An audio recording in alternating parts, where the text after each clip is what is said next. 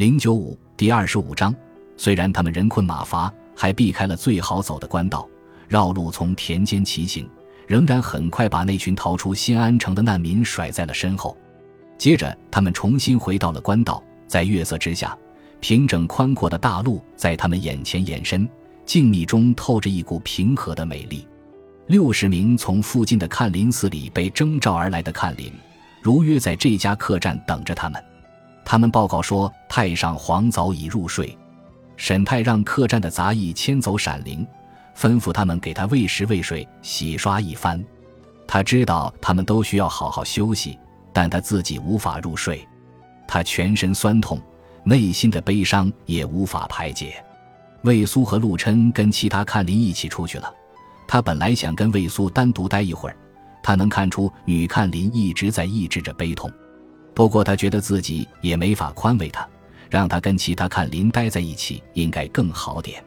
或许也不是，他自己都不清楚。这一晚上，沈泰的脑子极度混乱。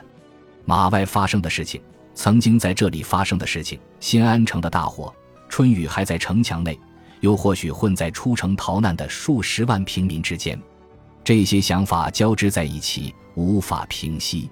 他起身走到了客栈大厅里，那些惊魂未定的难民三三两两聚在一起，脸上一片迷茫。他们朝着沈太躬身行礼。他穿过大厅，走到了庭院里。不一会儿。司马子安出来找他了，沈太正坐在桑树下的石凳上，诗人带着一壶酒，还有两个杯子。他坐在沈太对面，给他满上一杯。沈太抓过杯子一饮而尽，司马子安又给他倒上。沈太拿起第二杯酒，仍然一口喝干。诗人的脸上平静如水，让人一看就能感到宽慰。可今晚享受任何宽慰和愉快，都像是一种罪，不管是友情。星光还是晚风，司马子安开口了：“你需要好好休息。我知道，明天一大早就动身，在日出之前，我们最好赶在那些从新安城里出来的大批难民之前。”沈泰看着诗人和他的影子，树上的叶子挡住了月光。你跟我们一起走吗？诗人沉默了一会儿，然后摇了摇头。虽然这样说字大了点。不过，我觉得我最好还是跟皇上，不，太上皇待在一起会更有用。太上皇跟不上我们的，那是当然，可他也会很痛苦，而他身边就只有那个愚蠢的道士，还有侍卫，他还得走很长一段路，途中又很艰辛，天子的腰都弯得像一把弓了。或许一个年老的诗人可以给他带来宽慰。您并不老，今晚上。我觉得我老了。庭院里沉默了半晌，然后沈太听到诗人慢声吟诵了一首诗，算是送给他的礼物。弃我去者，昨日之日不可留；乱我心者，今日之日多烦忧。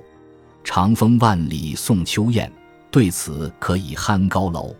蓬莱文章建安骨，中间小谢又清发。俱怀逸兴壮思飞，欲上青天揽明月。抽刀断水水更流，举杯消愁愁更愁。人生在世不称意，明朝散发弄扁舟。许久许久，沈太什么都没说，他被感动了，疲惫的感觉也随之袭来。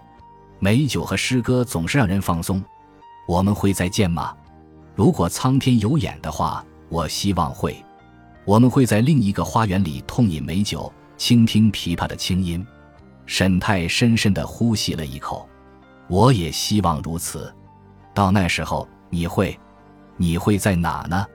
我不知道。你呢，沈太？你又会在哪？我，我也不知道。